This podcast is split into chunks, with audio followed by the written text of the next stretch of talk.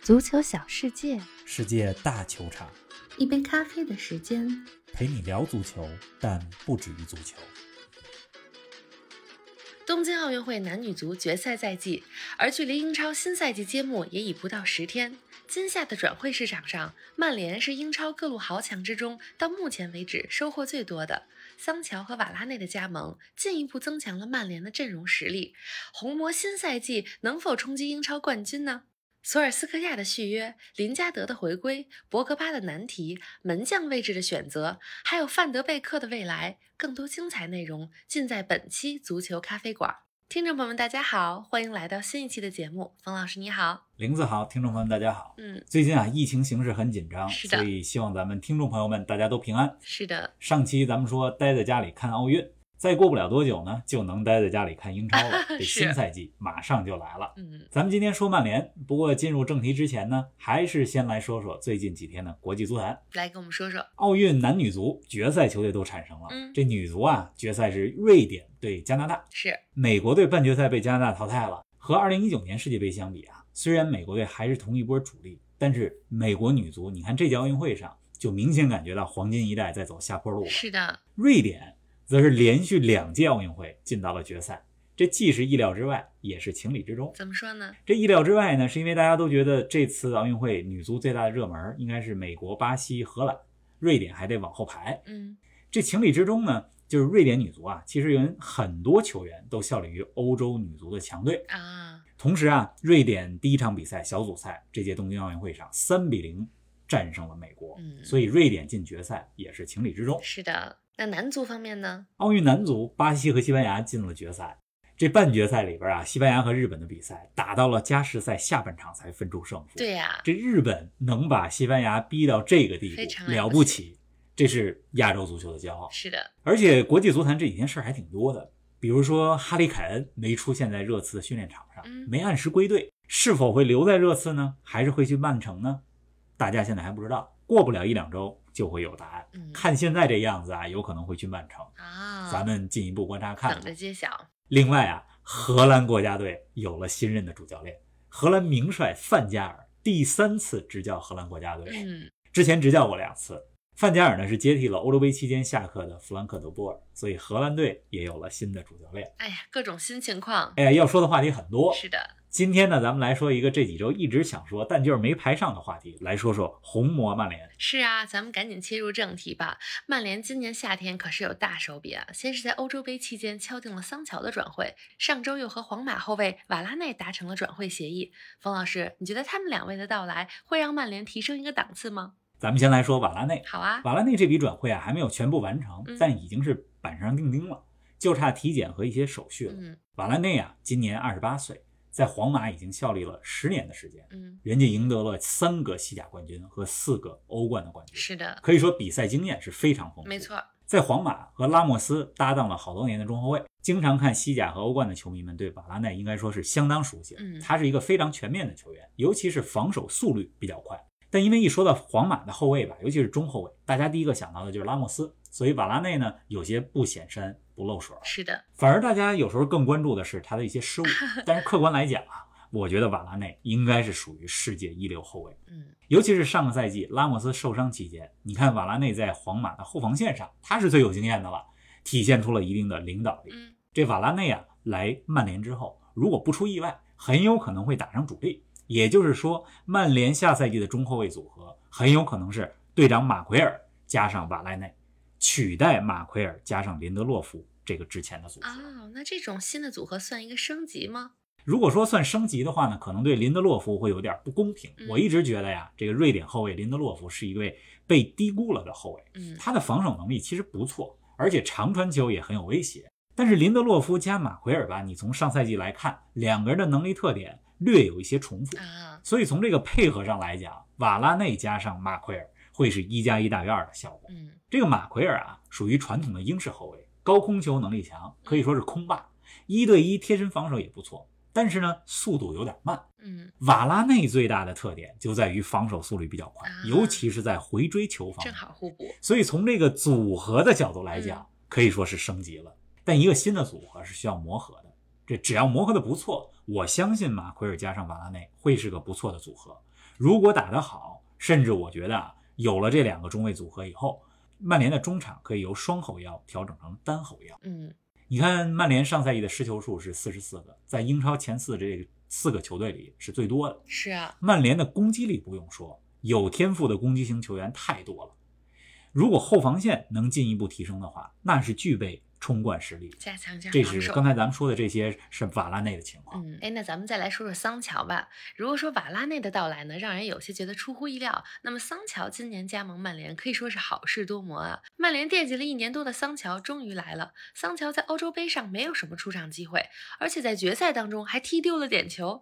冯老师，你怎么看他在老特拉福德的前途呢？桑乔这名队员咱们就不用过多介绍了，二十一岁的天才少年，嗯出自沃特福德和曼城的青训，十七岁就去了德国。是，人家这条路呢是不走寻常路，嗯在多特蒙德成了名，过去几个赛季闪耀德甲赛场，如今回到了英超。咱们重点说说他怎么适应曼联吧。好啊，曼联呢，今年夏天的这两引援，我觉得都是挺对症下药的。嗯中后卫的位置，刚才咱们分析过了，瓦拉内的到来是个补强。嗯那么如果说中前场哪个位置可以补充，我觉得那就是右边锋的位置上了。你看曼联上赛季主打的是四二三幺，这个阵型实际上对于两个边前卫的要求是很高的。嗯，左边锋经常是拉什福德，对吧？当他状态稳定的时候，威胁不用说。是，而右边锋的这个位置上啊一直没有固定的人选，像丹尼尔·詹姆斯、格林伍德以及拉什福德都打过这个位置。嗯索尔斯克亚呢一直想找一个主力右边锋，这个桑乔啊最擅长的就是这位置。正好，你看曼联现在的进攻体系也是左强右弱，左边是卢克肖和拉什福德，而且费尔南德斯有的时候也活动在左路，而右边呢却相对进攻弱一点嗯。右边后卫万比萨卡助攻能力比较一般，右边锋位置人选又不固定。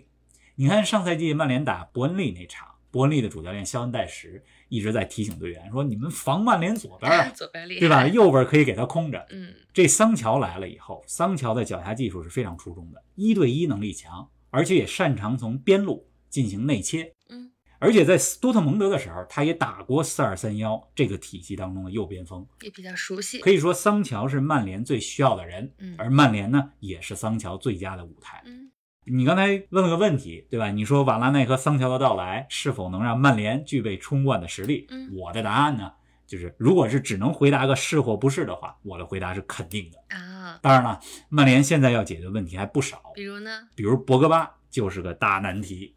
您正在收听的是《足球咖啡馆》，一杯咖啡的时间陪你聊足球，但不止于足球。欢迎您在各大音频平台关注我们的节目，同时欢迎关注冯老师的足球评论公众号“冯球必侃”，让我们一起聊球、砍球、追球。啊，那你来跟我们说说博格巴吧，也确实是个不省心的事儿啊。看来即将开始的新赛季是博格巴的最后一个合同年了，也有传闻说博格巴很有可能今年夏天就要离开曼联。你觉得转会窗口关闭之前这件事儿会发生吗？为什么说这是个难题呢？因嗯为曼联啊，面对博格巴这个问题，目前有三个选择。嗯第一个选择就是续约，但是你得满足博格巴和他的经纪人提出来的高薪。对呀、第二个选择呢是留一年，让这合同自动走完。嗯但这就意味着合同到期之后，博格巴很有可能会免费离队，啊曼联拿不到一分钱。是的，第三个选择就是现在卖，但是呢也得有买家，而且出的价钱曼联得满意，嗯，所以这三个可都不好选。有点难。你说如果续约，嗯你得满足人家的高薪，这很有可能让博格巴成为队内的顶薪嗯，而且和其他球员的薪资差距可能就会很大，嗯这就让更衣室的关系变得紧张起来。啊，而且啊，博格巴不是一位状态很稳定的球员，他呢有着很强的天赋，对吧？要是好好踢，谁都挡不住。是今年欧洲杯，法国虽然呃十六进八的时候就被淘汰了，但是博格巴绝对是欧洲杯上表现最好的中场球员之一。嗯，但是在曼联的博格巴和在法国队的博格巴有时候判若两人。哈哈。那如果要留他一年呢？如果留一年，嗯明年夏天再卖，博格巴还能给曼联踢一年。但是就身在曹营心在汉、啊，是啊这本来平时就有点态度问题，再加上知道自己要走，这状态就更不能保障了。嗯所以我倒是觉得呀，咱们不考虑博格巴的角度，就考虑曼联角度的话，现在卖对曼联来讲可能是个最好的选择。嗯你现在把博格巴卖出去，对吧？起码能到手一些钱，而且打造球队的时候，就知道说我的这个队伍怎么样的建设，就不用围绕着或者说不用想着博格巴的事儿，对也更踏实。是的，总之啊，我觉得这个问题，博格巴的问题不好解决。是啊，看来虽然有了瓦拉内和桑乔两位强力新援啊，但曼联想要冲冠，索尔斯克亚要发愁的事儿、要解决的问题可还真不少呢。是啊，这索尔斯克亚也刚刚续约到了二零二四年。这几年前啊，他刚刚执教曼联的时候，大家都说人们对索尔斯克亚的期待就是临时主帅，对吧？帮助曼联过渡一下嗯。但是现在，你看曼联俱乐部从上到下的信号很明确，那就是说索尔斯克亚就是曼联的未来。嗯，这既是动力，也是压力。曼联今年夏天该买的人都买了，下一步对吧？就是你要出成绩了。对呀、说白了就是要冠军嘛。嗯过去执教两年多，索尔斯克亚其实也一直在成长，你是能够看到他一直在进步的。作为一个主教练，但是他的执教能力，尤其是临场发挥，还是有很大提升空间的。是，比如说上个赛季欧联杯决赛最后一场打黄色潜水艇嗯比利亚雷亚尔，嗯索尔斯克亚的临场指挥绝对是有待商榷。啊，这索尔斯克亚要找到方案的，可不只是博格巴的问题，还有其他好几个比事如儿。呢，你比如说门将的位置是用德赫亚还是用亨德森？嗯亨德森已经是英格兰国门，也更年轻，是曼联的未来。嗯，可德赫亚还拿着曼联那么高的工资，是啊，当然了，很有可能的一个结果就是继续让亨德森打联赛，让德赫亚打杯赛。啊分开来，再比如说，嗯范德贝克怎么办？去年夏天来了曼联，英超当中，范德贝克的出场时间太少了，嗯十九次出场，而且大部分是七八十分钟以后上场踢个不到十分钟，是啊，也没有什么太好的表现。当然了，上个赛季是因为疫情，上上赛季结束的比较晚，上个赛季很快又开始了，嗯这个原因没有季前的训练，是所以没有时间让范德贝克和球队磨合。我觉得今年夏天就是现在正在进行的夏训很关键。嗯，如果范德贝克能够发挥作用，下赛季的曼联可以说就是如虎添翼了。啊，毕竟他的技术特点是可以为费尔南德斯分担一定的中场组织压力的。这范德贝克啊如果下赛季能打出来，这就相当于今年夏天的第三个重要引援了。嗯虽然去年夏天来的，但没怎么打，是啊，对吧？还有什么问题曼联要解决呢？这曼联要解决的问题还没完呢。嗯比如说拉什福德肩部手术之后会错过新赛季的开始嗯，再比如曼联球迷们对吧？对于俱乐部高层和格雷泽家族那可说长期不满， 所以球迷和俱乐部的关系也有点紧张。嗯，当然了，曼联还是有好多利好消息，比如呢你比如说卢克肖左边后卫状态非常火热嗯，上赛季在曼联的表现，欧洲杯期间在英格兰国家队的表现，这都说明问题。嗯对吧？同时呢，林皇回来了。咱们今年三四月份的时候吧，应该说过林加德的表现，他在西汉姆联的表是现。上赛季是租借去了铁锤帮，表现可以说是炸裂级别了。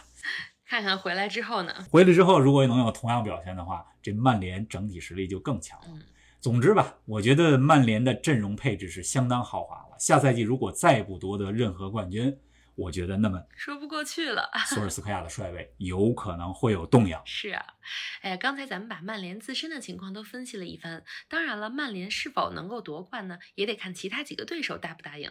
冯老师，既然说到了新赛季英超，你再给我们说说你比较看好下赛季哪几支球队有冲冠实力呢？